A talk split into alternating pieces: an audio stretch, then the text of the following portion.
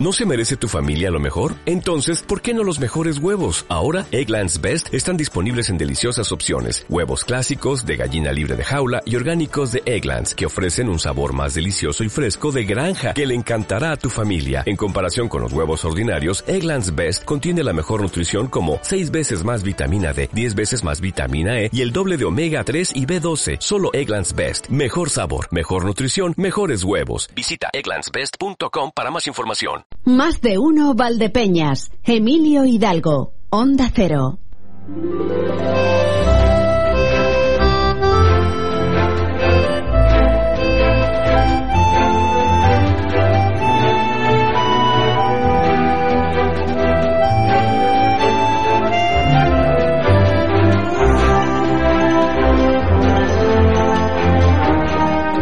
Pues han bajado las temperaturas, ha llegado el otoño y es curioso que han bajado las temperaturas precisamente cuando más se está calentando todo.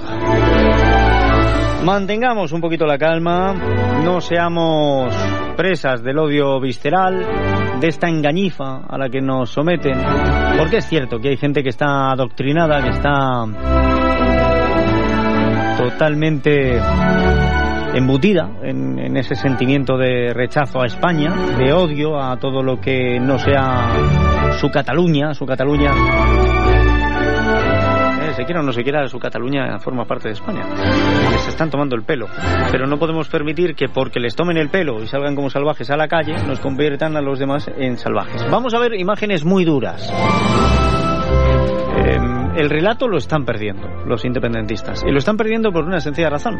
Porque ellos están teniendo que escoger muy mucho sus imágenes. Tienen pocas imágenes en las que puedan encender a su gente. Hay una circulando por las redes en las que un mozo, un antidisturbio, aparta a un hombre mayor y lo hace pues casi casi como jugando al látigo, como cuando éramos pequeños el hombre mayor termina rodando por el suelo, que no se sabe muy bien de dónde ni de cuándo son esas imágenes, pero sirven para encender a la gente.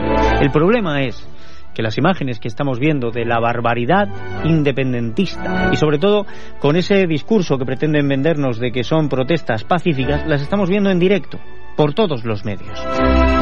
Y lógicamente no hay pacifismo en la destrucción de propiedad pública, en prender fuego contenedores, en aporrear a la persona que llega con un, con un eh, extintor de incendios e intenta apagar un fuego en su calle, delante de su casa, que puede provocar un incendio mayor en viviendas y que puede ocasionar muertos. Y ese relato lo están perdiendo y lo van a perder. Lo van a perder porque es ya mucho el odio. Se le ha ido de las manos a Torra esto de jugar a dos bandas, esto de encender la calle y al mismo tiempo poner a los antidisturbios. Pensó en algún momento que los golpes solo se los iban a llevar los antidisturbios y no andaba tampoco desencaminado del todo. Esta pasada noche ha dejado 72 agentes heridos. No estamos hablando de una protesta pacífica, no estamos hablando de hermanitas de la caridad. Vamos a ver qué es lo que pasa, pero desde luego con calma. Tenemos eh, un sistema, tenemos unas leyes y estas leyes van a actuar. Mantengamos la calma, no seamos parte de esa marea imbuida por el odio y por la violencia. Y aparte de esto, pues ayer tuvimos un programa muy interesante en El Hormiguero, eh, donde se vio a un Errejón pues bastante conciliador, en esa línea que le gusta a él mucho y que a mí me gusta más que la de Pablo Iglesias, la de seducir antes que asustar. No voy a analizarlo, eh, como no analicé el de, el de Abascal, eh, por una sencilla razón, el de Abascal no lo vi, solo pude ver una parte, con lo cual no voy a analizar tampoco en demasía, pero sí voy a hacer una matización a lo que dijo Íñigo Errejón, si tuve oportunidad de verle, y es que dijo que cada vez que él habla de país, habla de España. Y no hay complejo. Bueno, pues si no hay complejo, en lugar de haber llamado al partido Más País, haberlo llamado Más España. Porque Más Madrid sí, Más Europa también, ¿por qué Más País? Y una matización que es importante, ¿eh? País se le puede llamar a cualquier país. España solo hay una. A ver si nos quitamos el complejo de pronunciar el hermoso nombre que tiene este país, que es que algunos lo tienen. Y ya de complejos, claro, los complejos llevan a la envidia, la envidia lleva al odio y terminamos con cosas como estas. Reciban el cordial saludo de quien les habla, Emilio Hidalgo. No voy a perder más tiempo porque tengo mucho de lo que hablar y además creo que la suerte está llamando a nuestra puerta. Bueno, y si no a nuestra puerta, a la puerta de nuestro vecino, en Membrilla. Ha habido suerte, ha habido mucha suerte. Lo vamos a buscar, que creo que han caído algunas pagas de estas de, una pasta durante mucho tiempo, más el dinerito. Una maravilla, una maravilla los premios que se han repartido por allí con el sueldazo de la ONCE. Y también quiero que hablemos de un desfile solidario. Y quiero que tengamos a DJ Benny con esas bandas sonoras que nos traen al recuerdo películas de, de cualquier época. Ahora ya no son 70 y 80 porque claro, el cine tiene mucho más tiempo. Y vamos a disfrutar de En tu cocina o en la mía con una nueva receta tradicional de nuestra cocina castellano-manchega. Y aparte de todo esto, me dicen que seguimos en la ausencia de, de Mérito Fernández. Ya tiene equipos. Yo creo que ya mañana va a estar todo. de hecho, él ya estaba dispuesto a salir hoy, pero había cosas todavía que le he dicho, aguarda, aguarda. Hombre, yo te dejo todavía el margen este. Mañana ya le tendremos. Que también es bonito esto. Viene el jueves y se despide el jueves. O sea, quiero decir, ya el viernes no ocurra. Tío. ¿Cómo viven algunos? Pero bueno, aparte de esto, me dicen que eh, tendremos con qué suplir la ausencia de Mérito. No sé qué es lo que habrán preparado por ahí. Y déjeme que a las dos menos cuarto llega la información. El anticipo nos lo trae ahora mismo Antonio Alberola Rojas con los titulares. Antonio, bienvenido. ¿Qué tal? ¿Qué tal la mañana? Pues mira, muy bien. La mañana informativa pasa evidentemente como podría ser de otra forma. Por eso que adelantabas tú antes, eh, sorteo que han repartido prácticamente 2,3 millones de euros. Es decir, 2.300.000 euros en membrilla. Qué eh, maravilla. 40 boletos afortunados. Uno de ellos, además de los 35.000 euros que se van a llevar todos esos 39 boletos premiados, también va a recibir un premio mensual de 3.000 euros durante 25 años. Así que eh, están de enhorabuena allí en esta comarca, en este municipio de Membrilla que está tan afectado por, eh, bueno, eminentemente agrícola y muy afectado por esta mala campaña de la cosecha de, último, de la última cosecha del melón. Bien, estamos hablando de 35.000 eh, euros que te caen así porque sí.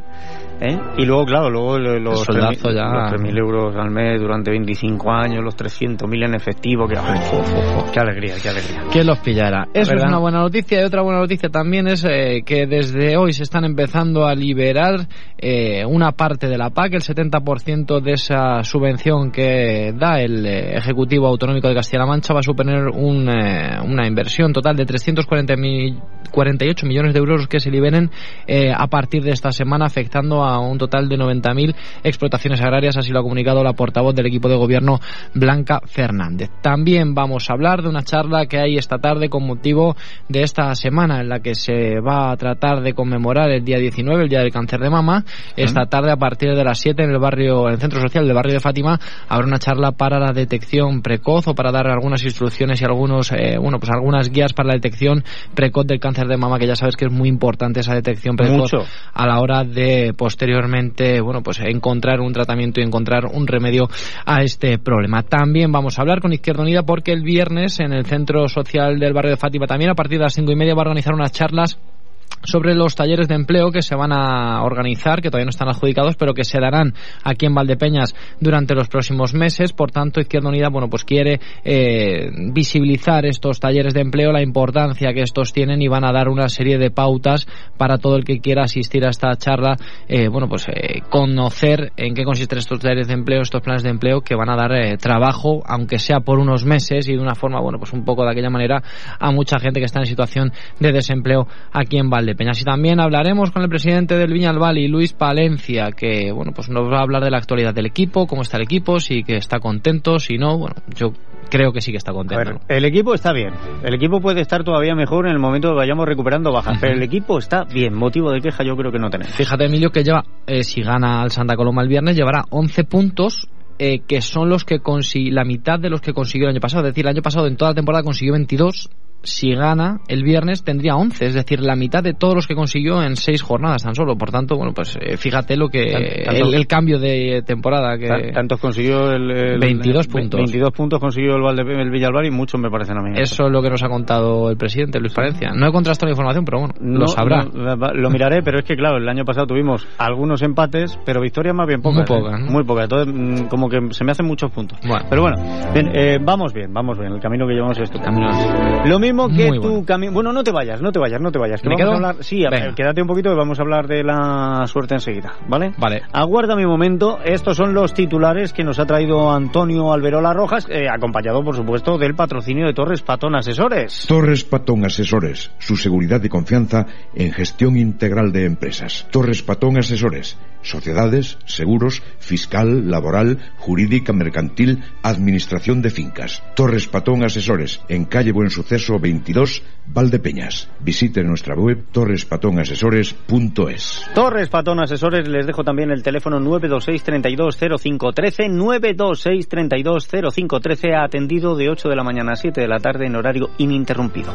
Dicho esto, voy rápidamente a conocer la previsión del tiempo desde la Agencia Estatal de Meteorología. Buenas tardes, Carlos Asensio. Buenas tardes, tenemos cielos poco nubosos o despejados hoy en la provincia de Ciudad Real con algunos intervalos de nubes altas, pero ya de cara a la tarde. En cuanto a las temperaturas máximas, predominan los ascensos con 21 grados en Manzanares, 22 en Ciudad Real, Alcázar de San Juan y Valdepeñas, 23 en Puerto Llano. Y mañana seguiremos con cielos poco nubosos con intervalos de nubes altas, pero por la tarde ya irá aumentando la nubosidad, dejando los cielos nubosos en la mitad noroeste e intervalos nubosos en el sureste. Temperaturas sin cambios significativos, salvo las mínimas en el extremo sureste que ascenderán. Estamos hablando de 8 grados en Ciudad Real, Alcázar de San Juan, Portollano y Valdepeñas, 6 en Manzanares a primeras horas. En cuanto a las máximas, serán de 23 grados en Ciudad Real, Portollano y Valdepeñas, 22 en Manzanares, 21 en Alcázar de San Juan. Es una información de la Agencia Estatal de Meteorología.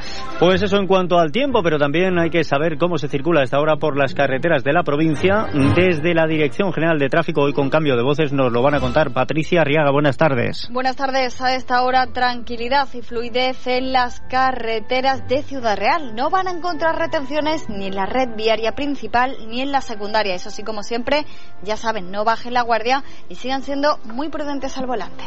Pues no bajen la guardia, estén pendientes de la carretera, que es algo muy importante, como estamos nosotros también pendientes de la actualidad de la provincia, bueno, y regional, porque vamos a hacer un pequeño anticipo. Todo ello saludando a los compañeros en las distintas emisoras. ¿Qué tal? ¿Cómo estáis? Hola, ¿qué tal, compañeros? Saludos desde más de uno Ciudad Real. Esta mañana es noticia la visita de dos líderes políticos nacionales a Ciudad Real Capital. Por un lado, a esta hora estaba prevista la visita del presidente del PP, Pablo Casado, pero finalmente no ha venido. Ha sido la número dos del Partido Popular al Congreso por Madrid, Ana Pastor, quien visita a esta hora la sede de ASPACECIRE, la Asociación para la Ayuda a las Personas con Parálisis Cerebral de Ciudad Real. Pastor está acompañada por el líder del PP en Castilla-La Mancha, Paco Núñez, y está previsto que sobre la una y cuarto den un paseo por la Plaza Mayor. Y por otro lado, esta tarde visitará Ciudad Real Pablo Echenique, de Unidas Podemos, para participar en un acto público de pre-campaña a partir de las seis de la tarde. Saludos, provincia, desde más de uno La Mancha, en la redacción de Alcázar de San Juan, celebrando por proximidad ese premio de la ONCE que ha recaído en un ciudadano o ciudadana de Membrillo, una paga de 3.000 euros al mes durante 25 años, que ya la quisiéramos para así muchos eh, prejubilándonos jóvenes. Pero más allá de la suerte y los premios, con los pies en el suelo, aunque volando a través de la imaginación y la literatura, hoy recomendaremos libros, pelis y discos con Esther Escribano y el Mundo Comino, los bibliotecarios de Alcázar de San Juan, deteniéndonos en los premios Nobel, hablando de próximas actividades de lectura infantil en biblioteca y también recomendando la música de dos americanísimos como son Billy Bragg y Wico. ¿Qué tal compañeros? En esta mañana de miércoles es noticia la enmienda a la totalidad que va a presentar Ciudadanos a los presupuestos de la Junta de Comunidades de Castilla-La Mancha al entender que no son realistas. Lo ha dicho David Muñoz Zapata, el portavoz económico de la Formación Naranja en las Cortes de Castilla-La Mancha. También es noticia la reunión en la delegación de gobierno de la Comisión de Flujos Migratorios, en la que hay representación de empresarios agrícolas y de representantes del Ministerio y de cuerpos y fuerzas de seguridad del Estado. Se trata de analizar cómo se desarrollan o cómo se están eh, llevando a cabo las campañas agrícolas, la de vendimia recientemente terminada o cómo se presenta la próxima de aceituna, sobre todo lo que se refiere a contratación de eh, trabajadores extranjeros. Y también es noticia de la mañana el Consejo de Gobierno que ha acordado reconocer a cinco mujeres rurales de Castilla-La Mancha el próximo viernes en el acto institucional que va a tener lugar en Villamalé, en Albacete, con motivo del Día Mundial de la Mujer Rural que se celebró ayer martes. De estos y otros asuntos ampliamos información a partir de las 2 y 20 en el tiempo donde Acero Castilla-La Mancha. Pues gracias a nuestros compañeros, a Consoli Romero en Ciudad Real, a Marcos Galván en Alcázar de San Juan y también a Javier Ruiz, director de informativos de Onda Cero en Castilla-La Mancha. Casi la una y 44 minutos.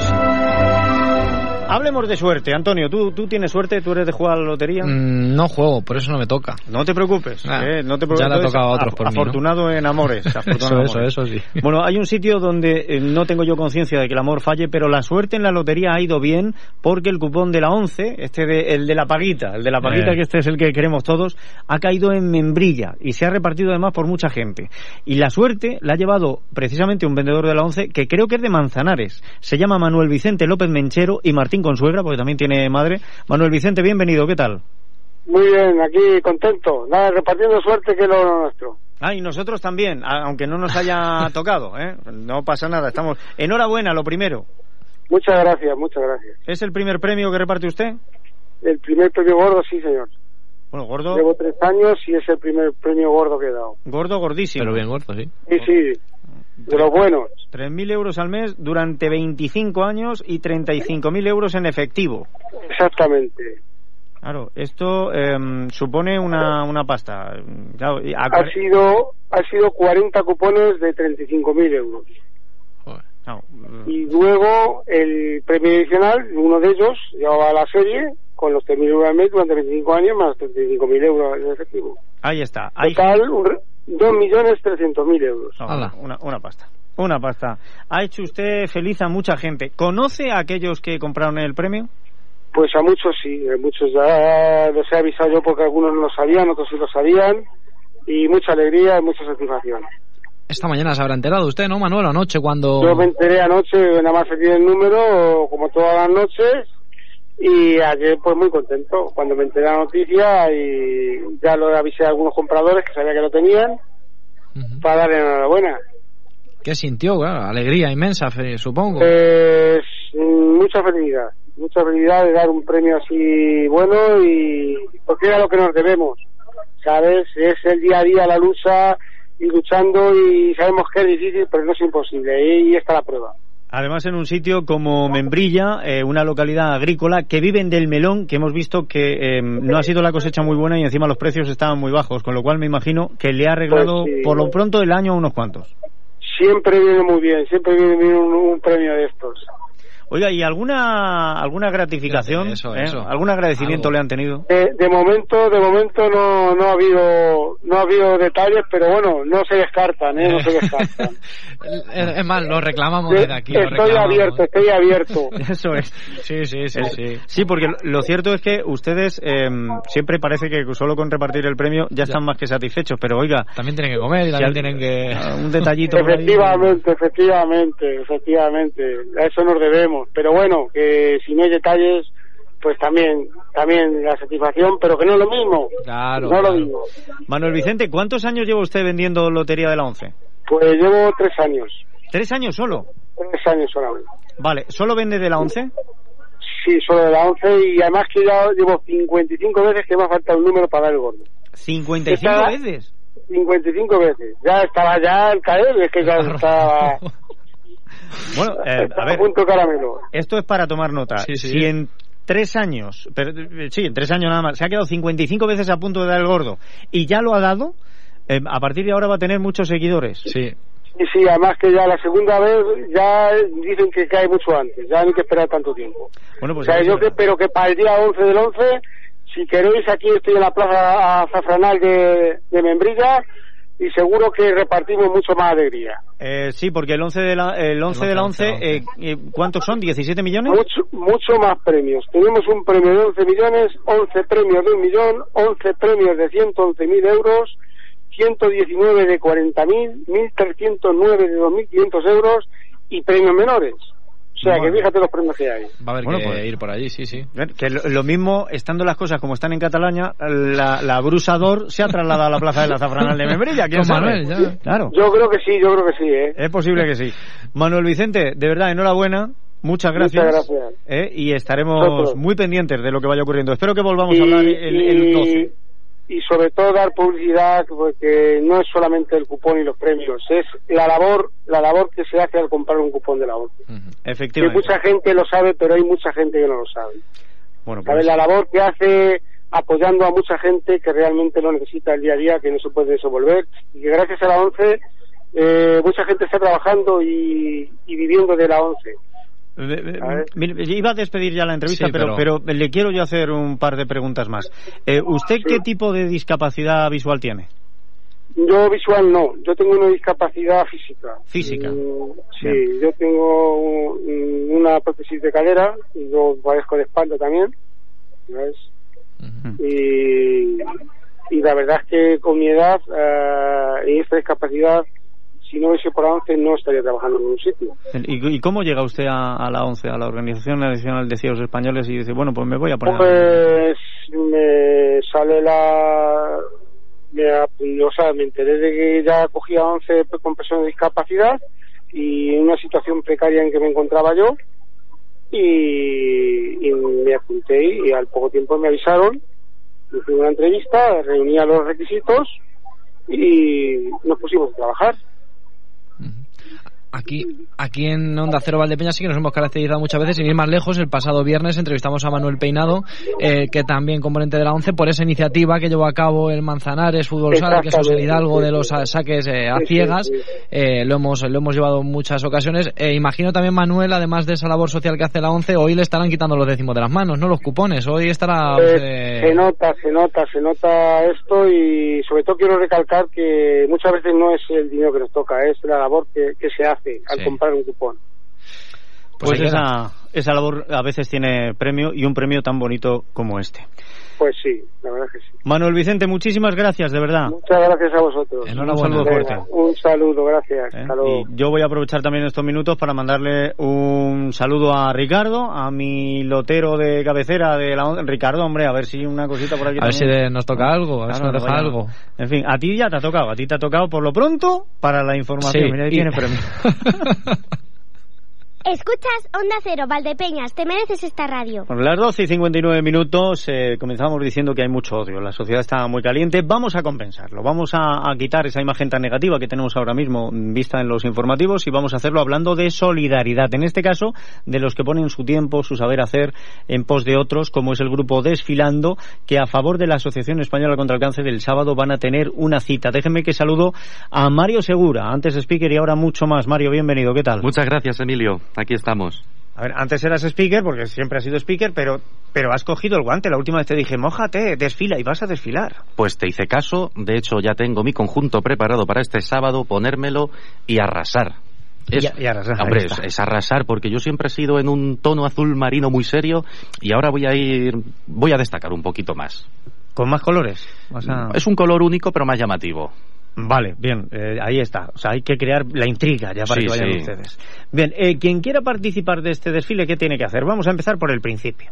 Pues por el principio es, es el domingo, el sábado a las, a las ocho y media. Lo único que tiene que hacer es ir y pagar su entrada de dos euros y sentarse a disfrutar no solamente de una pasarela, de ver gente pasar, sino es un show, como siempre decimos. En este caso vamos a tener un show principal y muy importante en el que vamos a recordar un programa televisivo como es Cámbiame. Pero ah, nosotros eh, no solamente buscamos eh, la participación de la, de la gente y de nuestros vecinos, sino lo que buscamos es conseguir la sensibilización sobre estas causas en la cual tendremos distintas intervenciones también de la presidenta y contando con autoridades de, Santa Cruz. Bueno, además habéis elegido un día eh, muy bonito para esto, el 19 de octubre, Día eh, del Cáncer de Mama, es el Día Mundial en el que nos acordamos de, de esta enfermedad, con lo cual es bueno también que se desarrolle esto. ¿Cuántas personas vais a subir a la pasarela? Pues vamos a subir chicas, he perdido la cuenta porque pensábamos que no íbamos a tener tantas y al final creo que vamos a llegar a 10. Creo, no, no lo sé exactamente, tengo que mirarlo. Y chicos, somos cinco. Hombre, ya, ya ha cambiado la cosa, ¿eh? Sí ya empezamos a equiparar esa, esa cantidad de representantes de, cada uno de los sexos en las pasarelas. Ha cambiado mucho, porque la última vez me parece que, no había ningún chico. No, no, el, único chico era yo y solamente presentando. Esta vez ya nos hemos mojado, nos hemos tirado directamente y, vamos a, usar la pasarela. ¿Y qué es lo que ha hecho este cambio? O sea, ¿qué es lo que os ha llevado a que ahora se sumen cinco chicos? Pues este cambio, eh, el año pasado nos planteábamos que estábamos ya en una tónica en la que siempre estábamos haciendo lo mismo entonces nos decidimos abrirnos al resto de comercios textiles de aquí de Valdepeñas y Santa Cruz y nos encontramos con que Miguel Ángel Alises, de Mens, nos dijo que, que no se lo teníamos que preguntar, que estaba claro que, que contásemos con él. Bueno, pues eso se quedó ahí y hará cuestión de 15 días, vengo otra vez a hablar con él y le digo que tenemos desfile el día 19. Y lo primero que me dice es, ¿cuánta gente? Digo, pues no lo sé, Miguel Ángel, no sé si te pongo en un compromiso. Y además que me hizo mucha gracia porque me dice, gira 360 grados, ves la tienda, ¿crees que tengo para vestirlos? Digo, de sobra. dice, pues ya está, no te preocupes, que allí estoy. Sí, em, lo que estás describiendo es eh, el puro estilo Alices. O sea, sí. es cierto que, que no necesita mucho más. Es como el torete, le pones el trapo y enseguida entra porque además le gusta esto. De hecho, yo tengo por ahí tengo por ahí unos, unos vaqueros grises eh, que el hilo de las costuras es de un color imposible. Esa es la, y es, es suyo, es de, es de men, sí, sí. señor. Bien, eh, a través de este contacto con Miguel Ángel, a través de, de, esta simbiosis que nace, es como dais el paso a que cinco hombres en este caso subáis también a sí. la pasarela. Veíamos que ya estábamos, como te he dicho, en una tónica y teníamos que, que, cambiar, hacer un cambio en el que ya pues hemos añadido chicos, seguimos teniendo nuestros shows, en este caso el que he mencionado, pero claro, alargando la pasarela no solamente con ropa de mujer y solamente tenemos mujeres en entre el público, no, tenemos también hombres, también quieren ver la tendencia en moda de, esta temporada. Bueno, como sigáis eh, lo de algunas pasarelas de, de, Madrid, nos podemos sorprender mucho. ¿eh? Puedes aparecer sí. con algún modelito tipo, ¿qué te digo yo? El triquini de Borat, ¿sabes? Sí, bueno, todavía creo que no estoy preparado. bueno, todo se andará, poco a poco. El caso es que el sábado a las ocho y media en la Casa de Cultura de Santa Cruz de Mudela tenéis este desfile sí. a beneficio de la Asociación Española contra el Cáncer y luego ese cámbiame dentro de, del espectáculo. Eh, ¿Cómo se os ha ocurrido lo del cámbiame? Pues en los shows que hacemos eh, siempre nos queremos innovar, no solamente la danza del vientre que hemos tenido, la peluquería y el corte de, de cabello en directo, sino que hacer algo distinto. ¿Qué podemos ofrecer? Todos tenemos reuniones mientras tomamos un café y soltamos ideas, algunas muy disparatadas y otra pues dices, pues no estaría tan mal. Entonces surgió, ¿y por qué no hacemos un antes y un después? Cogemos a alguien del público y hacemos el antes, que haga su pasarela, venga, a backstage. Te peinamos, te maquillamos y te vestimos. Y tiene todo el sentido del mundo porque hay que recordar que Desfilando nace de tres amigas, una dedicada al maquillaje eh, estético, otra a la peluquería y otra a la moda. ¿eh? Entonces, claro, de, de esas tres ramas se... se... Se, hace pues el completo. Si es verdad que Desfilando nació, mm, la verdad es que ahora mismo estoy aquí solo, no me acompaña ninguna de las fundadoras, pero no sé si ellas verían que íbamos a hacer tres años en noviembre. Y que íbamos a llegar a este nivel porque el primer desfile era desfilar una, un, creo que fue un peinado en directo y ya. O sea, una, yo me acuerdo de la primera presentación que hice que es que ni sabía lo que lo que estaba tratando en moda yo no lo sabía. Pero sí este noviembre hacemos tres años y con la mirada en el futuro. Bien. Vamos a ver a dónde os lleva ese futuro y desde luego el futuro comienza este sábado a las ocho y media en la Casa de Cultura de Santa Cruz de Mudela. Una pregunta más te voy a hacer, Mario. Eh, ¿A quién habéis elegido? Quiero decir, ¿es una persona que se ha prestado voluntaria a decir, oye, yo necesito un cambio de look, pues ya me lo hacéis? ¿O, o directamente habéis llegado a haber dicho, ¿nos dejas que te cambiemos de arriba abajo? Pues eh, nuestra primera idea era coger a alguien del público, pero claro, es algo muy difícil porque pues la, cualquier mujer va a salir maquillada, aunque sea solamente con una base de su casa, va a salir peinada. Entonces dijimos, pues mira, tenemos nuevas integrantes en Desfilando. Desde aquí llamo a toda mujer o todo hombre que quiera participar. Tenemos las puertas abiertas para todo el mundo. Pues cogimos a esta nueva eh, participante y le dijimos, vamos a hacer un experimento contigo. Ella nos dijo que no. No sabía lo que íbamos, lo que íbamos a hacer con ella. Vamos a hacer un cámbiame. Encantada. Sí, lo hago. Ahí se quedó. Pues si quieren ver el resultado, si quieren ver el antes y el después, la cita es este próximo sábado. También, eh, relacionado con el tema, este sorteo que vamos a hacer va a ser exclusivo para tres mujeres, tres amigas. El sorteo va a ser una clase de maquillaje personalizado por nuestra especialista de maquillaje, de uh -huh. Unique, y va a ser, pues, tres amigas.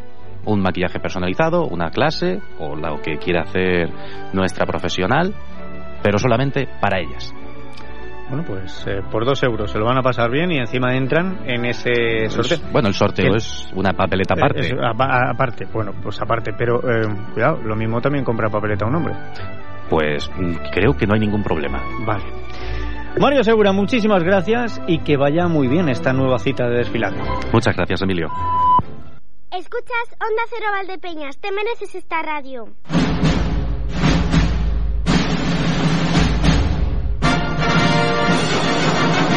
La una y ocho minutos, casi la una y nueve. Lógicamente, eh, como seguimos sin las efemérides, aunque ya les digo, la cosa va avanzando. ¿eh? Yo creo que ya mañana vamos a tener sin ningún problema Emérito Fernández, porque lo que son los enlaces de las canciones que había elegido me han llegado. O sea, eso lo, tenemos. ¿eh? Luego incluso lo mismo aprovechamos y ponemos alguna, porque digo yo que investigando un poco sabré por qué las ha elegido Emérito. Pero ahora mismo esto que suena es por otros motivos. Es porque ya tenemos con nosotros a DJ Beni. Bueno, y Antonio Albero Las Rojas que ha vuelto también. Aquí estamos. Si está Beni, hay, hay que estar. No, ya, ya, ya te veo, ya te veo, ya te veo. Habéis hecho un compadreo ahí, es peligroso. Sí, somos... Habéis hecho un compadreo que es como es como a mí, como el de desafío total. Me abro y me sale así del La- estómago, la- la- como, como guato. lo que hay que hacer, lo que hay que pedirle permiso es para que nos pase porque eh, te avanzo que se- como los grandes famosos se ha casado DJ Benny en secreto. ¿Que se ha casado en secreto? Sí. ¿Qué Sí. dices? ¿Te has casado en secreto? La foto, yo, si, si Sí, la cede sí, la podremos subir a las redes sociales. Ah, no, pero esto es, una de, esto es uno de los numeritos que monta él cuando se viste de novia. De novia. Claro, pero- que- escúchame, es que tú no lo has visto vestido. yo- ¿Qué te voy a decir yo? Pero al gemelo malvado lo tenemos engañado. De pollito, de botella de vino, de Don Quijote. De, de Lennon, que él dice que es más bien uno de los Dráculas de Bram Stoker, pero vamos. También, también. parece de Lennon. También. Sí, un, no. Gary, un Gary Oldman. Un, un Gary Oldman, efectivamente. Es que es muy peculiar, DJ Benny. Ya te irás acostumbrando un poco. O no, pero O no. pues está ahí.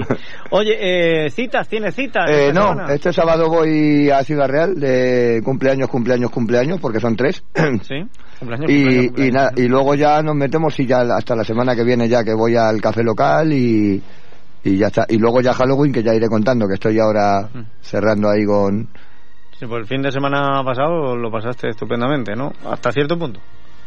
Eh, ah, sí, sí, bueno. Una, una quedada ahí de Sí, sí, sí, todavía más Harley que en la guerra. Sí, sí, sí. Además vamos a saludar a, a toda la gente de Harley Granada y, a lo- y al comando jubilado, que son los que me invitaron. Ah, muy bien. Oye, pues desde aquí... El comando jubilado porque están todos jubilados y luego te contaré por qué. Ah, yo creí que era un grupo que se llamaba así, Comando Jubilado. No, no, se llaman, claro, el grupo se llaman Comando, no, no, el Comando Jubilados es el, un, un grupo de, de moteros, de Harley que es que un grupo juntan. que se llama así. Que se llaman, sí, se llaman Comando Jubilados. A ver. Pero no es un grupo de música, no. es son- que a lo mejor a la audiencia le estamos haciendo un lío, Sí, sí, pero sí. esto se explica muy rápidamente, es muy sencillo. El problema está en que DJ Benny le pone apodos a todos. No, no, estos se llaman así. A todos. Estos se llaman ¿Vale? como, se llaman comando Eh. jubilados porque es que además son pues militares o guardias civiles porque y tal como- que van que van en Harley. ¿cómo- No solo de la marcha roteña, ¿no? ¿Cómo es como.? Me, me pongo yo el primero para que no haya problemas. ¿Cómo me bautizaste a mí?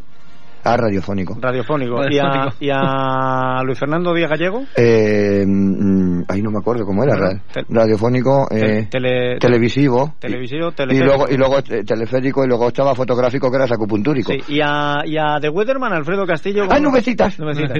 Le pone apodo, entonces, claro. Yo ya no. Y a mí el chico que no es salud. Y el chico que no sabe. Nubecitas, li- li- little, Salud- No, es, es más largo. little es- glow, no, no, ¿cómo no. es? Es- ¿Cómo es? Está salud que no es salud que ahora se llama Antonio. Es salud que no es salud, que ahora se llama Antonio. Tremendo, es que es increíble. Bien, claro, así como... Pues todas esas tontas me salen sobre la marcha, no las pienso ni nada, ¿eh? O sea, que no te creas que está eh, ensayado. Yo creo que el problema es precisamente que no las piensas. En, mi cabe- en mi cabeza suenan mejor. Sí, claro, la, la cosa es que tú me dices el comando jubilados y yo ya no sé si es que el No, grupo de sí. moteros se llama así o tú los has bautizado así. No, sí, sí. Bien, bueno, pues saludo desde aquí al, al grupo este, al comando jubilados. Y aparte, que, aparte de eso, del Comando Jubilado, pues eso, es que hoy eh, la película va, va de motos, va de motos. Una película del, ¿Ah, sí? Del 2007 que os tiene que sonar porque seguramente mm, la habréis visto, no lo sé. Eh, se llama Cerdos Salvajes. A ver, a ver, hombre, por favor, Tim Allen, John Travolta, eh, eh, William H. Macy, que me, que me encanta como El- secundario, y Martin Lawrence. Martin Lawrence y, y, y, y el malo que se cabreó mucho en la vida real, en la vida Sí. real hizo de malo Sí. porque no lo pusieron en los créditos ni en la portada del, del cartel de la película y tal, que es Ray Liotta. Ray Liotta, sí señor. ¿Y te has traído banda sonora? Me he traído banda sonora. A ver. Gran canción, gran a ver, a ver, a ver, vamos a verlo. Ad- Adelante.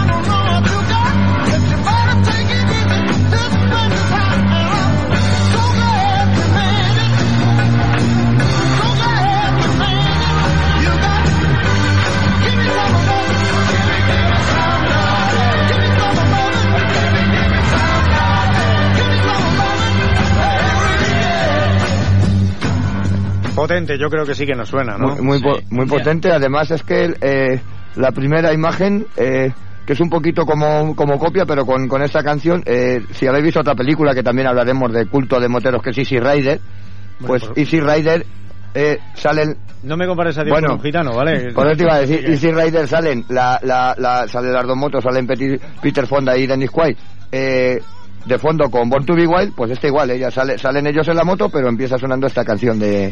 Y, y imagen, Esta- la que, imagen la que se ve aquí. esta canción de Spencer Davis. sintonía. Esa sí que es una imagen. Eh, a ver, hay veces Un día que... tenemos que hacer un directo eh, para las redes sociales de... Se puede hacer. Hay, hay veces que yo doy gracias de que no tengamos cámaras. Hoy no me habría Ah, importado ah. que se nos vea aquí Ah, bailando y venga y tal, no pasa nada.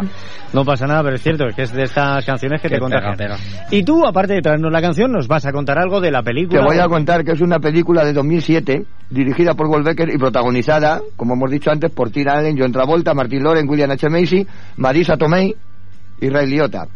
Eh, bueno, eh, cuenta pues bueno la historia de cuatro tíos trasnochados como yo, son moteros trasnochados, que son Doug Bobby y Woody Dudley, son cuatro hombres de mediana edad que viven en Cincinnati y bueno, están frustrados con sus vidas, igual que yo, o sea, vamos, frustra- frustradísimos. Entonces, Woody es un Woody es un antiguo rico hombre de negocios quien se encuentra ahora en bancarrota, que lo y Doug es un dentista incapaz de relacionarse con su hijo, Bobby un fontanero dominado por su mujer y por sus hijas, eh, quien trata el eh, eh, tiene el sueño de escribir un libro sobre fontanería y tal y está que no quiere trabajar porque dice ahora que es escritor Eh, bueno pues no te digo nada caña que le dan la Sí, sí, no, la, mujer y la hija y luego queda darle que es un friki de los ordenadores que es William H. Macy que para mí se sale en el papel como en todos los papeles que hace Bueno, eh, a ver, William H. Macy es el eterno secundario. sí pero Pero yo no sé cómo puede ser el eterno secundario. Es un actor, buenísimo es, es un crack, es increíble. Pues aquí, aquí hace de, de un super hiper mega friki de los ordenadores que está pues buscando, buscando la, buscando la mujer de, de su vida. Y, y de hecho hay, hay una historia que tal, que sin hacer mucho spoiler, hay una frase que dice, dice, Sí, pues la película solo tiene 12 años, no haga mucho spoiler. Venga, anda. eso te iba a decir, hay una esa que dice, dice, dice, vaya hombre, dice, dice ahora, dice ahora que me he hecho novia voy y me muero. Luego ya contaremos por qué. Porque O, o- o no, a lo mejor no lo. Cuando se contamos, enfrentan- ¿sabes? bueno, Va esto- Va, a depender del tiempo que tengamos, ¿sabes? Y de si lo seguimos perdiendo o Se no. trata que el señor, el señor este que John Travolta, como está en bancarrota, pues y tal, pues eh, está ahí hecho un lío con su vida y les propone a los otros tres pues coger las motos y pegarse un viaje por Estados Unidos porque ellos eran moteros pero de estos de salir así con la moto por ahí Ella, a eh, dar una vuelta a la manzana. Eran de Vespino. De despino, llevaban, llevaban sus cazadoras con el nombre de Will Horst, cerdo salvaje, detrás cosido y tal. Y entonces pues este le- les propone eh, recorrer el país en busca de una aventura. Hasta que la aventura pasan por Nuevo México y se encuentran con unos moteros de verdad, que son los del fuego, que son unos tíos malos, malísimos, muy malos. Sí, Y, y entre ellos está Ray Liotta. Y bueno, y ahí ya se puede, empieza a, liar la, a liar la película, la película en tono de comedia, pero... Bueno, tiene, tiene Curiosa. momentos en los que puede recordar a películas como eh, Mad Max, a Infierno de Cobardes. También. Tiene, tiene distintos momentos en los que parece que, pero va, al final es una comedia muy divertida. Yo me flipé como con todas las películas o como series como ahora son los Anarchy de la Anarquía y tal, que no me fijo en el argumento porque no hago nada más que fijarme en las motos. Si lleva un pistón y lleva dos pistones y tal, y la primaria. Y luego me, fijo tanto en las motos que no me hago, no hago te, caso te del da argumento. tiempo a verlo. Bueno, en esta película sí, cuando, cuando van a boicotear las motos de los otros y Sí, sí, parda, sí, ¿no? pero, sí. pero en otras películas no se ve. O sea, en Torque, en Torque rodando al límite, te, te da tiempo son deportivas, tío. Yo- Ah, no, no, perdona. Perdóname, perdóname, perdóname. No, es que con no- todo mi respeto a las deportivas, que ¿eh? no pero- sabía yo que estábamos dando con el con el clasismo de las motos, perdóname. Sí, sí. Perdóname, o sea que, ah, que es que estás a otro nivel tú, claro. Vamos a ver, no es que esté a otro justo, nivel, ya, es que es que yo de deportivas no entiendo. No Tú de Harley, tú ¿Dónde, de- ¿Dónde llevan las deportivas la primaria? Yo qué sé. De la, Harley. La Harley y la primaria la llevan aquí a un lado. Vale, es que luego se me olvida, pero lo tengo que hacer. Tengo que compartir un vídeo en el que hace No, la no, parodia de Renegado. cállate, lo tengo que compartir. cállate, lo tengo que que todavía llevo la L en la moto. Me parece bien. Llevo la L, llevo la L, tú lo sabes. Ay, Dios mío. Qué cosas tiene DJ Benny. Pues nada, pues esto ha sido otra edición de este Benny Proyecciones. ¿Eh? Que luego yo la, llamo- la próxima vez le vamos a pedir a Antonio, por favor, que no hable tanto y que no me corte tanto, porque es que... Es que, ¿sabes lo que pasa, Emilio? Que, que sabe tanto de cine que me abruma. Yo, yo, yo, No, yo vengo, no. yo vengo a, a esta sala a escuchar y a, y a- y a- y a tomar ideas y a coger apuntes. Pero ¿no? solo de cine de motos, tío. Pero es que no, no es que sepas de cine, es que hablo de las películas que me gustan a mí, ¿sabes? Claro. Igual, igual que si hablo de los grupos que me gustan a mí. Tú me dices, háblame ahora de Maluma, pues no, no, entiendo. no pero me dices, háblame de Enrique y Ana, pues te digo toda la biografía de arriba abajo, porque tengo un póster en mi habitación. Que lo, que lo terrible es esto, que normalmente habla un poquito de cine y habla casi más de la De banda todo, sonora. sí, sí, sí, sí. Pero hoy se ha cebado porque es una película Ah, de hombre, claro. ¿Qué es lo que tiene? Ala, pues ya Vas a ver cuando hable de psicosis. ¿Qué vas a hacer cuando veas psicosis? Ya, me creo de cualquier cosa. Me creo cualquier cosa. No, cuando me, me- me voy a venir vestido de... De De, Norman Bates, pero en la silla de ruedas y vestido de madre. Ven, Esto se va de las manos. Afortunadamente el tiempo limitado en radio. Vámonos, vámonos. DJ Beni, gracias. Muy bien. Gracias. ¿eh? A Antonio le vamos a dejar que siga Venga. trabajando en la información y superando este trauma, Sí, que es un trauma sí, muy serio. sí, sí, sí, ¿Vale? sí, sí. Y a la audiencia también le damos Yo creo que... ya. ¿A qué? Que si que si aguanta un poco más así conmigo en los programas vamos a hablar con voy a hablar yo con don Jesús para que le haga una rotonda porque se la está mereciendo ¿eh? se la está mereciendo dejémoslo ahí. Sí, dejémoslo sí, ahí. sí. Dejémoslo ahí.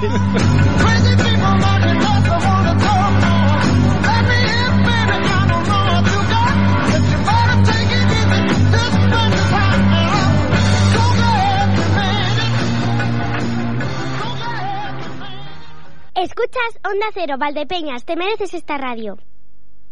Dime tu secreto, ¿cuál es tu receta? Dame los ingredientes de este amor, ¿acaso es fresa? Pues a saber, a saber cuáles son los ingredientes, porque todavía no conocemos ni la receta. Déjenme por lo menos que primero tengo que saludar a María del Mar Marqués y a Vicente Sánchez Calamardo de Duelos y Quebrantos. Bienvenidos. Hola. Bien hallados, hola, ¿qué tal? Aquí estamos de nuevo. Otra vez en tu cocina o en la mía. Afortunadamente. A ver, ¿y qué nos vais a contar? ¿Qué nos traéis esta semana?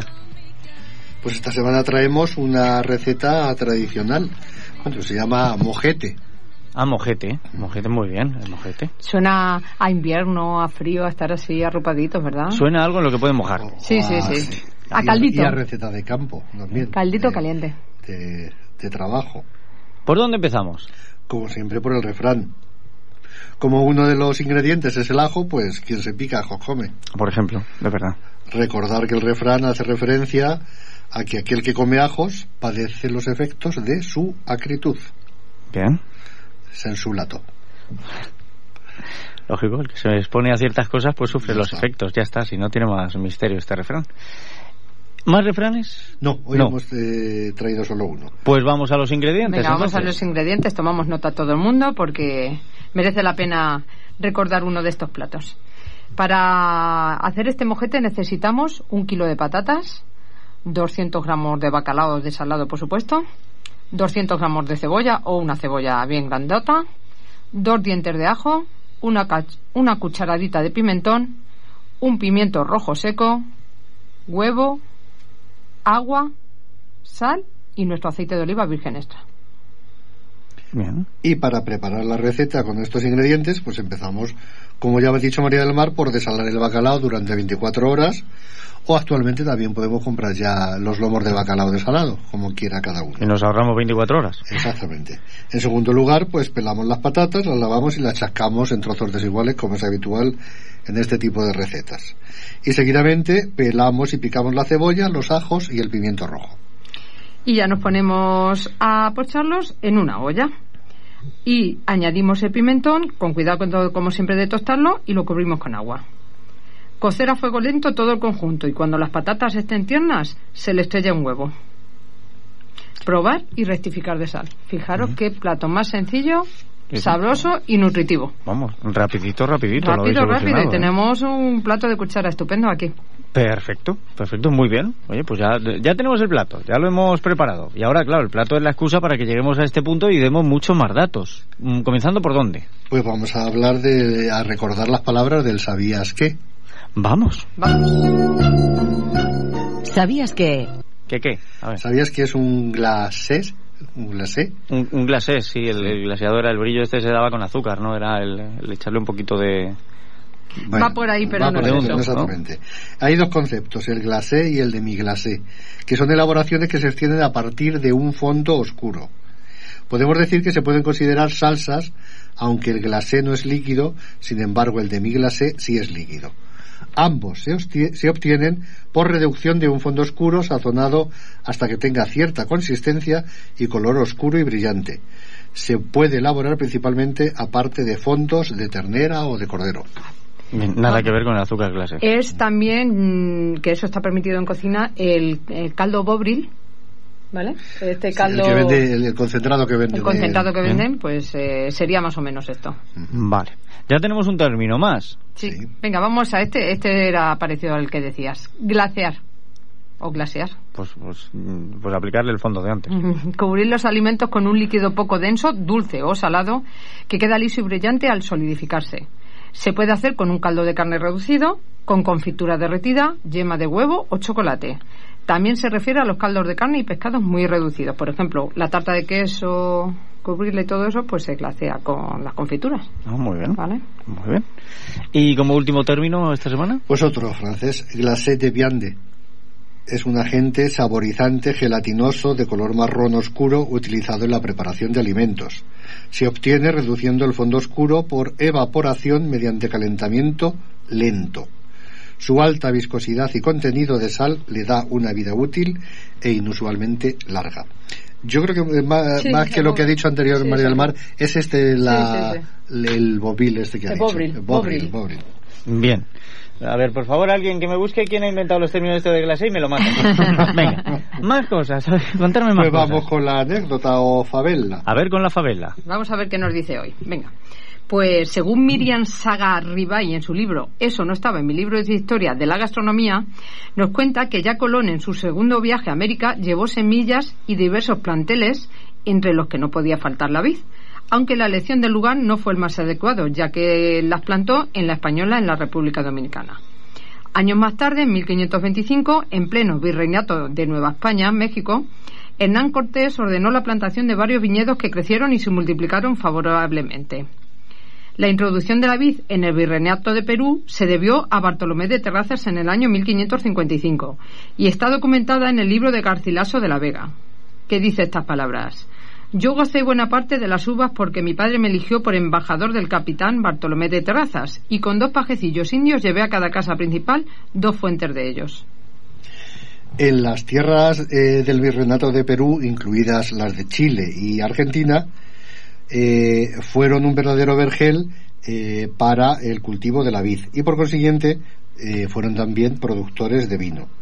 En 20 años establecieron un verdadero comercio.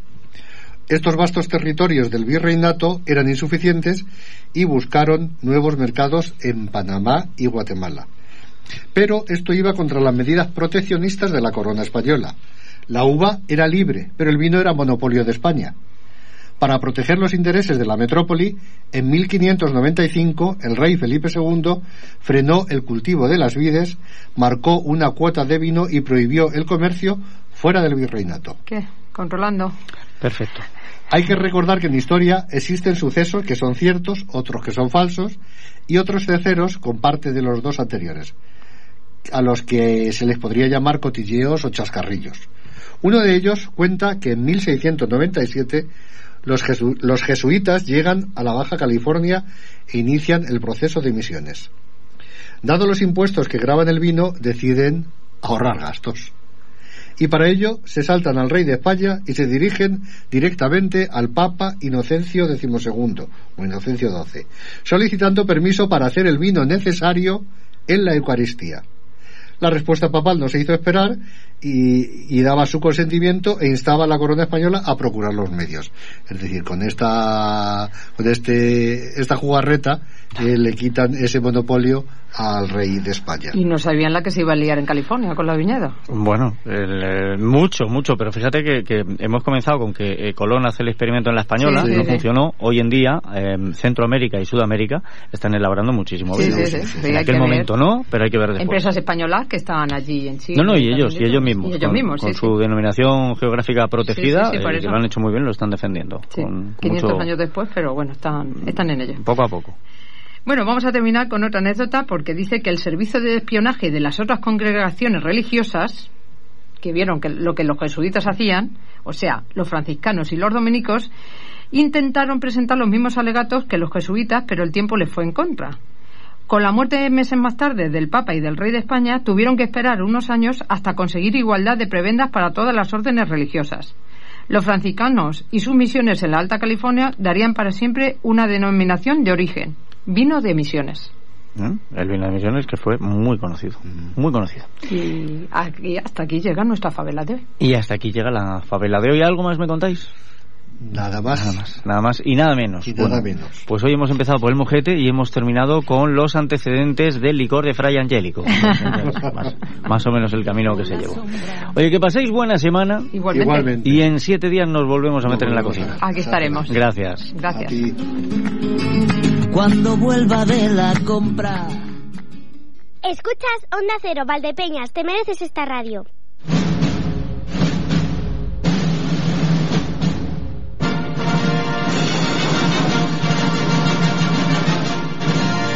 A ver, a ver que me, que me centre yo, porque claro, esta sintonía, esta sintonía la tenemos nosotros los miércoles para el espacio de DJ Benny, de Benny Proyecciones, pero es que ya ha estado DJ Benny por aquí, no, no corre. ¿Quién hay al otro lado? ¿Quién hay por ahí? Pues yo me llamo Irene Carretero, no Ah. sé si te suena. Irene Carretero. Ay, cómo no me va a sonar. misma. Claro, esta sintonía la utilizamos también para el filmerano. Claro, es que me la han copiado. El filmerano. Ya, lo que pasa, em, lo que pasa es que esto no puede ser filmerano. No, no, no, No. ya no, ya No. no. puede ser filmerano. No, pues no tiene sentido. Tengo pues no un nombre Sí. que al ver qué te parece, que es así como que estás haciendo una actividad y es que esto es- escuchar esta sección es una actividad en sí. Entonces, yo había pensado cineando. Cineando. Sí. Me gusta. Perfecto. ¿Te Sí, sí, gusta? sí, Pues sí. Sí, porque, porque em, demuestra movimiento. ¿eh? Y lo que está muerto es lo que no se mueve. Lo que está vivo siempre tiene movimiento. Así que cineando, pues andando, que es gerundio. Esto está muy vivo. Ah, Así que, ¿Y qué nos vas a contar? pues hoy vamos a hablar de un movimiento de cine que surgió en Italia tras la caída de Mussolini y el fin de la Segunda Guerra Mundial, el neorealismo italiano. Bien. Para ponernos en contexto, desde los años 20 y hasta 1945, Italia, y en este caso el cine italiano, sufrió una gran censura debido a la dictadura fascista. Una vez derrocado este régimen, los creadores cambiarían la manera de concebir el cine filmando la realidad, lo cotidiano. Tengamos en cuenta que las películas grabadas durante el mandato de Mussolini tenían prohibido mostrar la realidad cruda, la pobreza o la delincuencia, pudiendo únicamente reflejar la grandeza de una nación en todas las historias. Una vez acaba esta censura, los directores se obsesionan entonces con mostrar la realidad y es cuando surge este movimiento. Eso, y cuanto más triste, mejor, la realidad. Sí, cuanto más cruda y, y más pobreza, mejor. Y bueno, para quien quiera ahondar en este neorealismo italiano y entenderlo mejor, vamos a recomendar cuatro películas. Si bien hay quien sostiene que Obsesión de Luchino Visconti es la pionera en este movimiento, se considera que Roma, ciudad abierta, es la que lo impulsa y con ella empezamos. La ciudad se dividirá en 14 zonas. El plan Schroeder, que ya hemos aplicado en varias ciudades europeas, permite reagrupar científicamente grandes masas de hombres, empleando las mínimas fuerzas. Adelante. Mayor, el suboficial Baber acaba de comunicarnos que no han encontrado a la persona que buscaba. Ya. No me extraña. Del año 1945 es una película del cineasta Roberto Rossellini con un guion elaborado por el mismo Sergio Midei y Federico Fellini, considerado el cineasta de la posguerra más importante de Italia a nivel mundial. Se trata de una obra ambientada en la Segunda Guerra Mundial en un contexto histórico en el que la ciudad de Roma se encuentra ocupada por los nazis. La Gestapo va detrás del ingeniero Manfredi, un comunista líder del Comité Nacional de Liberación que se cruza en la vida de Pina, una viuda con un niño a su cargo. También desarrolla un papel importante el cura de la parroquia del barrio, don Pietro, que forma parte de la resistencia de manera clandestina. Ujú. Fíjate em, lo, lo duro de esta película em, y, y lo cercano en el tiempo, porque estaban. em, esta película me parece que es de 1940 y, 45, 40 sí, 45, 46. Bueno, pues está contando cosas que habían ocurrido dentro de la Segunda Guerra Mundial. O sea, que es que hacía tan solo un par de años, tres, que, que estaba Sí, sucediendo lo de que cuenta la hecho, película. comenzaron a, a rodarla en enero de ese año. O sea, que la guerra estaba reciente y, y acabaron en mayo. O sea, que los escenarios que aparecen en la película son los reales. son- salen las ruinas de los edificios tal cuales estaban. Madre mía. Qué dureza, por eso neorealismo. Bien, como primer exponente me gusta. Bueno, pues esta es la primera de la trilogía de la guerra de Rossellini, junto a Camarada de 1946 y Alemania Año Cero 1948, de la que hablamos ahora. Espera, papá, yo lo haré. ¿Solo hay patatas? No he podido hacer la menestra. ¿No tienes tiempo ni para hacer un poco de menestra caliente? No es por eso, no tenía ni harina Habrá un poco de té por lo menos. No, también se ha acabado. Edmund, un niño de tan solo 12 años, lucha para sobrevivir a las penurias de la posguerra alemana en Berlín, una ciudad destrozada tras la Segunda Guerra Mundial. Rossellini muestra aquí cómo un niño acaba realizando trabajos de un adulto para ayudar a su familia a seguir adelante. Lo que pasa, eh, esta, eh, esta es neorealismo italiano, pero por, por ser eh, Rossellini el director. Pero me parece que esta, de la trilogía, es la única que no está rodada en Italia. No, esta está grabada en Berlín, porque Rossellini quería trasladarse, vamos, había hecho la anterior, que estaba hecha en Italia, y quería acercarse más a, una, a lo que era la Segunda Guerra Mundial, así que se trasladó a filmarla a Berlín. Muy bien. Es bastante amarga de ver porque Rossellini busca que el espectador se vea afectado utilizando en este caso a un niño para reflejar la realidad de la época.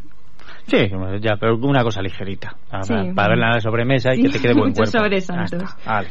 Vamos con la tercera, ladrón de bicicletas. Oh, qué ¿Tú también quieres desahogarte conmigo? Eh, Richie, acuérdate de llevar la bicicleta. Necesitas la bicicleta.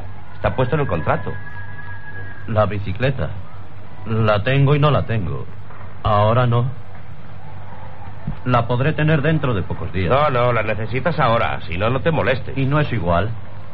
Estos primeros días puedo hacerlo a pie. Hablemos claro, Richie. ¿Tienes o no tienes la bicicleta? Si no la tienes, tengo que dar el puesto a otro. Yo tengo una bicicleta. Yo también tengo una. Y bueno, yo, tengo también bicicleta. En este caso, la historia se sitúa en la Roma de la posguerra, donde Antonio, un obrero en paro, consigue un trabajo pegando carteles con una única condición. Tiene que tener una bicicleta. Mediante una serie de esfuerzos consigue comprar una, pero alguien la roba en su primer día de trabajo. Y es entonces cuando Antonio, junto a su hijo Bruno, muy pequeño, emprende un viaje por toda la ciudad para encontrar al ladrón. Sí, un viaje que no va a ser nada fácil, que le va a llevar a, a lo peor de la sociedad de ese momento y a la angustia de ver que todo tu, tu futuro, toda tu supervivencia que depende de la bicicleta, pues eh, está en la cuerda floja. que por otra parte es una buena forma de mostrar cómo era la realidad de la época, porque vas recorriendo con el protagonista, digamos, la ciudad, las gentes, vas viendo todo como era en esa época. Y sobre todo, eh, vas a comenzar la película eh, acordándote de la familia cercana y lejana de quien le ha robado la bicicleta y a lo mejor terminas incluso eh, justificando que él pueda llegar a robar otra bicicleta. Pero es lo que tiene, es la, la dureza de este cine. ¿Y algo más? Algo más, vamos con la última, Rocco y sus hermanos. Ha venido. Estaba segura. Me lo decía el corazón. Ahora soy muy feliz. Vamos dentro. Están todos tus hermanos. Pasa. No has comido nada. No. Te preparo alguna cosa. Dime qué quieres. ¿Qué has venido a hacer aquí? Filo, no. Váyanse. Váyanse, por favor, y perdonen. Buenas noches. ¿Qué tienes, Simón? ¿Qué te ocurre, hijo mío? Yo que era tan feliz. Dile que se calle, Rocco. ¡Díselo! ¡No! Rosaria y sus cuatro hijos abandonan el pueblo en el que habían vivido siempre para trasladarse a Milán en busca de mejores oportunidades para mejorar su nivel de vida. La película relata las vivencias de cada uno de los hermanos para buscar trabajo y cómo la pobreza y la falta de estudios influyen en sus acciones. Es una película más tardía en este movimiento, ya que es del año 1960, pero una de las más destacadas de Luchino Visconti, del que habíamos dicho anteriormente que influyó en el comienzo de- del neorrealismo italiano con el largometraje Obsesión en 1943. Eh, y también en esta película, que, que, por cierto no la he visto, la tengo que ver, pero es cierto que está detallada en todos los libros que hablan del neorrealismo. Ujú. Em, toca una cosa que a Visconti se le da muy bien, porque todo parece que se mueve en el entorno de la legalidad, pero eh, uno de los personajes tiene vinculación con el mundo del boxeo y en aquella época hablar del boxeo era seguramente hablar de mafia. Sí, sí, eh, porque el hermano mayor de, de todos ellos está en el boxeo y bueno, como están en la pobreza, pues les viene a aconsejar al resto que que prueben suerte ahí y sí que sí que en muchas ocasiones está relacionado. En la película de, de hecho se ve reflejado que hay ciertas cosas que, que chocan un poco con lo que es el boxeo. Pues cineando, cineando es una Cineando. cita que tendremos regularmente. Regularmente quiere decir que hoy sí, mañana pues ya veremos. ¿eh? Co- claro, con Irene Carretero. Irene, un placer volverte a encontrar en antena. El gusto es mío, Emilio. Hablar contigo de cine. Que seas buena. Igualmente.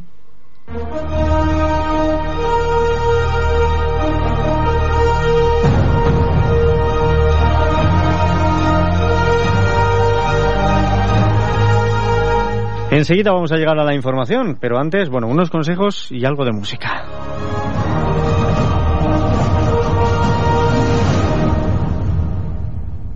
Más de uno Valdepeñas. Emilio Hidalgo. Onda Cero. En estos jardines me meto yo solo, no me mete nadie. Sí, porque eh, ya les digo que mm, Emérito sí que me ha dejado por aquí lo que serían las canciones de hoy si hubiéramos tenido el espacio.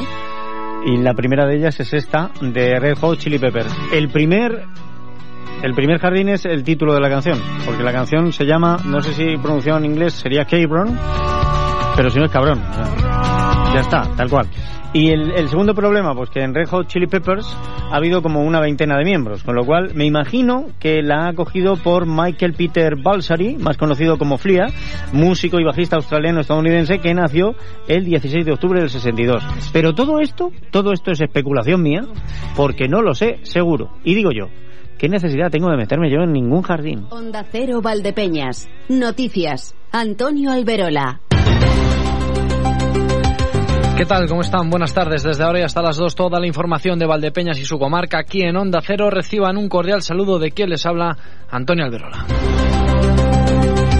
A esta hora tenemos 18 grados en Valdepeñas. Las temperaturas continúan en descenso, aunque para esta tarde no hay tampoco previsión de lluvia, al igual que ayer, una vez conocida la previsión meteorológica para lo que queda de este miércoles 10 16 de octubre.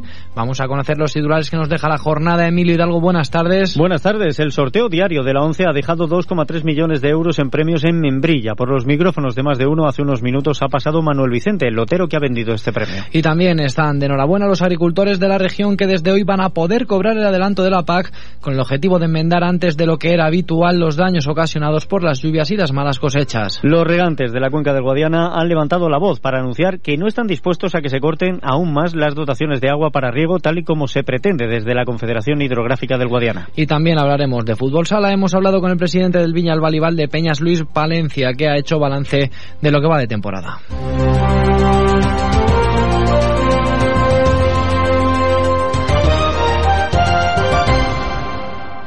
Y comenzamos este tiempo de información en Membrilla porque allí están de enhorabuena. Allí se han repartido 40 premios de 35.000 euros y uno de ellos ha coincidido con el sueldazo que reparte la ONCE. Un total de 2,3 millones de euros en los que han repartido en Membrilla. El encargado de repartir la suerte, la suerte, Manuel Vicente López Menchero, se ha mostrado muy contento por repartir este premio. El primer premio gordo, sí, señor. Bueno, gordo. Llevo tres años y es el primer premio gordo que he dado. Ha sido 40 cupones de 35.000 euros. Y luego el premio adicional, uno de ellos, llevaba la serie con los 3.000 euros al mes durante 25 años más 35.000 euros en efectivo. Ahí está. Ahí Total, un re- 2.300.000 euros. Pues a muchos sí, a muchos ya los he avisado yo porque algunos no lo sabían, otros sí lo sabían. Y mucha alegría y mucha satisfacción. Manuel Vicente pasaba por los micrófonos de más de uno y aprovechaba para hacer visible la labor social que realiza la ONCE con personas como él, más allá de los premios que reparten. que no es solamente el cupón y los premios, es la labor que se hace al comprar un cupón de la ONCE. Mucha gente lo sabe, pero hay mucha gente que no lo sabe.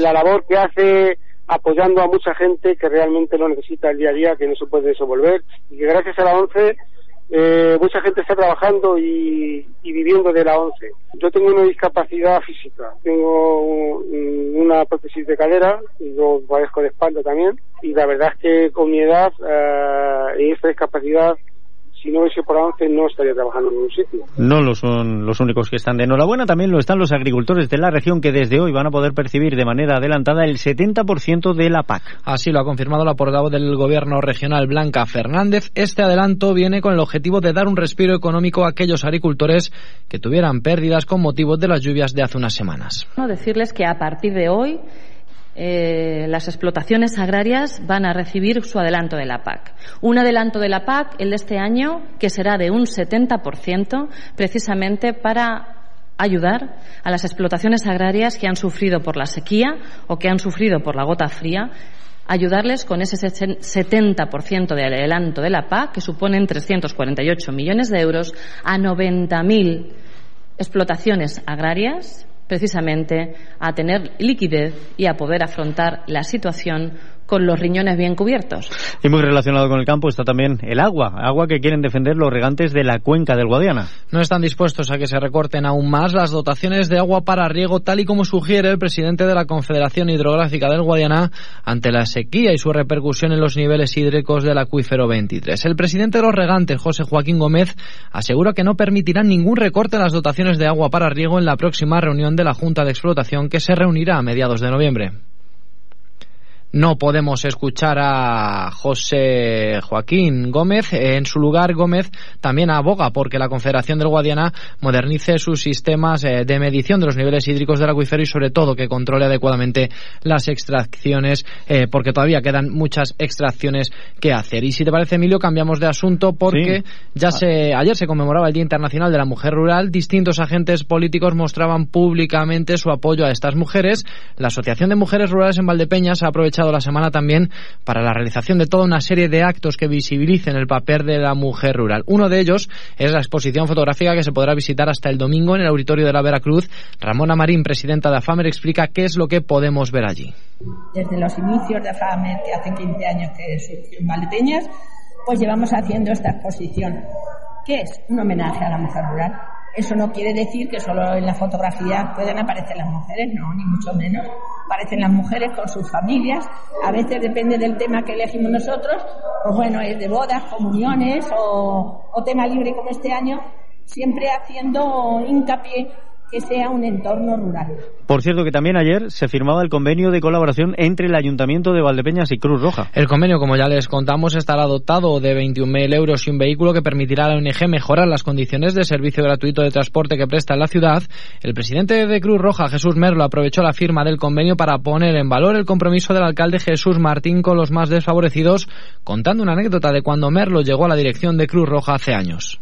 Entonces el alcalde pues me dijo, le dije en la situación que estábamos, entregando alimentos en una casa vieja, que no había, bueno, un desastre, ¿no? Entonces el alcalde me dijo, no te preocupes, niño, estas palabras son las que empleo, me acuerdo todavía, dice, no te preocupes, niño, dice que dentro de 48 horas o te llamo. Entonces es por lo que hablo de la sensibilidad de este ayuntamiento, de este alcalde y de las concejales que ha habido. Eh, a las 48 horas, veo alcalde, y me dice, niño, ya tengo para ti, no para mí, para Cruz Roja, para el voluntariado. Ya tengo para ti lo que tanto anhelas y tanto quieres. Y tenemos que continuar hablando también de otras cuestiones, porque hoy comienzan los actos que conmemoran el Día Internacional del Cáncer de Mama, que se celebra el 19. Esta tarde Valdepeñas acogerá una charla informativa sobre la detección precoz del tumor.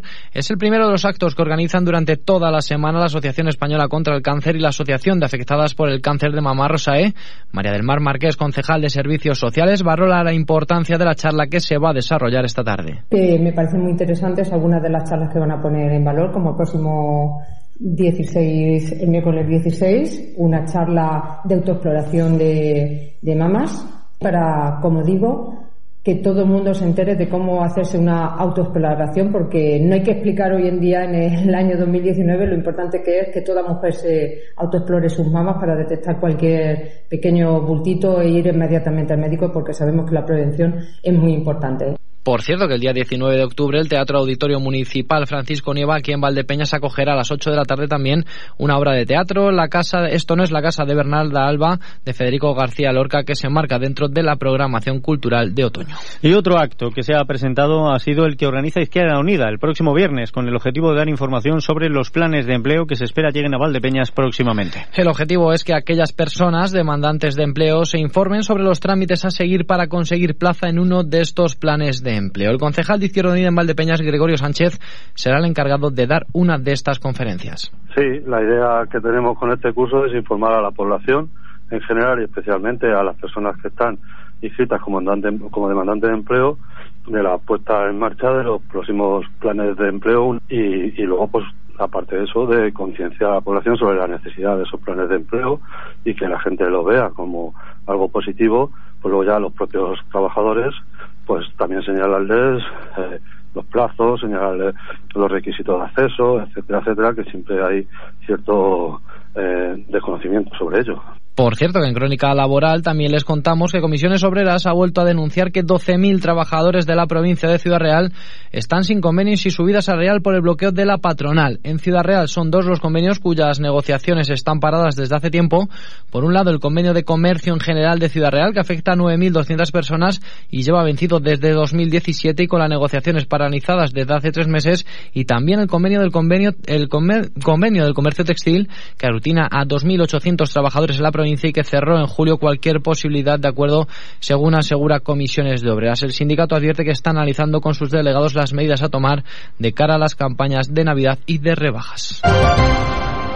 La una y 55 minutos en este momento nos acercamos hasta Villanueva de los Infantes donde ha arrancado hoy el programa Aulas de Familia. Y lo ha hecho con un taller sobre inteligencia emocional con el objetivo de prevenir y detectar de forma precoz eh, las posibles situaciones problemáticas por las que puede atravesar una familia con hijos e hijas basado en el fomento de la parentalidad responsable y positiva. Pilar Rodríguez es una de las personas que imparte este curso de emociones y de, y de mm, sentimientos, pues es una cosa que no se nos ha enseñado a hablar, que es muy como muy tabú y hay que saber a, gestionarla, ¿no? Hay que saber hablarla en casa, hay que hablarles de todo, porque no hay emociones negativas, también lo vamos a hablar, hay emociones pues que nos cuestan más, que nos cuestan menos, pero todas las emociones tienen el porqué y son positivas.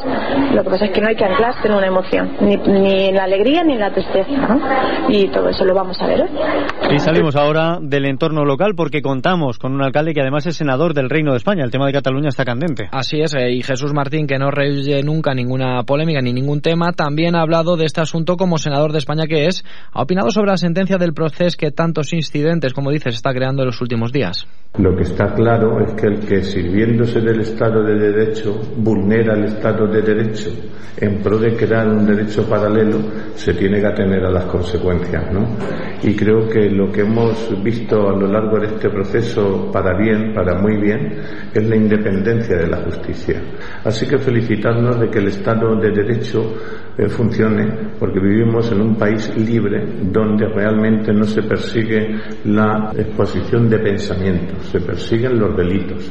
Y antes hemos estado hablando de agua y de su defensa. Vamos a ver si podemos recuperar también algunos de los documentos sonoros. Sí, los podemos recuperar. Les contábamos que los regantes del Guadiana no están dispuestos a que se recorten aún más las dotaciones de agua para riego. El presidente de los regantes, José Joaquín Gómez, asegura que no permitirán ningún recorte en las dotaciones de agua para riego en la próxima reunión de la Junta de Explotación que se reunirá a mediados de noviembre. No estaremos dispuestos a bastante. Es que ya, son, son cifras ya que, que históricamente se han ido reduciendo. Entonces no, no estamos dispuestos a, bajar, eh, y sobre todo leñosos, vamos. No estamos dispuestos a bajar de los 2.000 y 2.500. Creemos que se pueden recuperar los niveles y que, y que creo que de cara a la nueva a los nuevos régimen de extracciones creo que podemos mantener la dotación del de, año anterior. En su lugar, Gómez aboga porque la Confederación del Guadiana modernice sus sistemas de medición de los niveles hídricos del acuífero, sobre todo que controle adecuadamente las extracciones porque todavía quedan muchas explotaciones sin regularizar. Por otra parte, recuerda que reducir los regadíos no, no contribuye a fijar la población al medio rural, ahora que tanto se habla de despoblación. Si ya no tengo bastante con el la despoblación que hay en el medio rural, pues seguirá habiendo cada vez más despoblación. Está clarísimo que en nuestra región eh, los focos donde donde donde hay agua donde hay pues hay actividad empresarial hay actividad de todo de todos los ámbitos no entonces sin agua pues no no podremos seguir creciendo y estaremos provocando más despoblación y tendremos que emigrar a las ciudades o no sé lo que habrá que hacer habrá que tomar medidas. Entonces el problema del agua es un problema de estado y terminamos hablando de fútbol sala porque por los micrófonos de Onda Cero ha pasado el presidente del Viñalbal y Luis Palencia para hacer balance de la marcha del equipo en estas primeras jornadas de liga. Luis Palencia se muestra contento con el rendimiento del equipo hasta ahora. Si la pretemporada fue bien, este inicio de liga está siendo muy bueno también. Bueno, la verdad que bastante positivo. Es cierto que era un, éramos un inicio muy complicado. Nos enfrentábamos a rivales que el año pasado estuvieron jugando los playoffs por el título, sobre todo las cuatro primeras jornadas.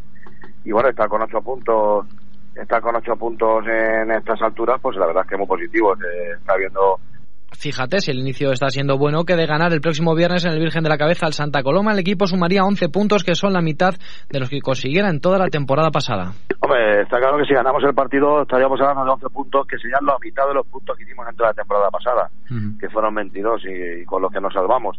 Eh, este año creo que va a, haber- va, va a hacer falta algún punto más para mantener la categoría, al estar tan igualado todo esto, pero es que es pronto todavía para vaticinar cualquier cosa.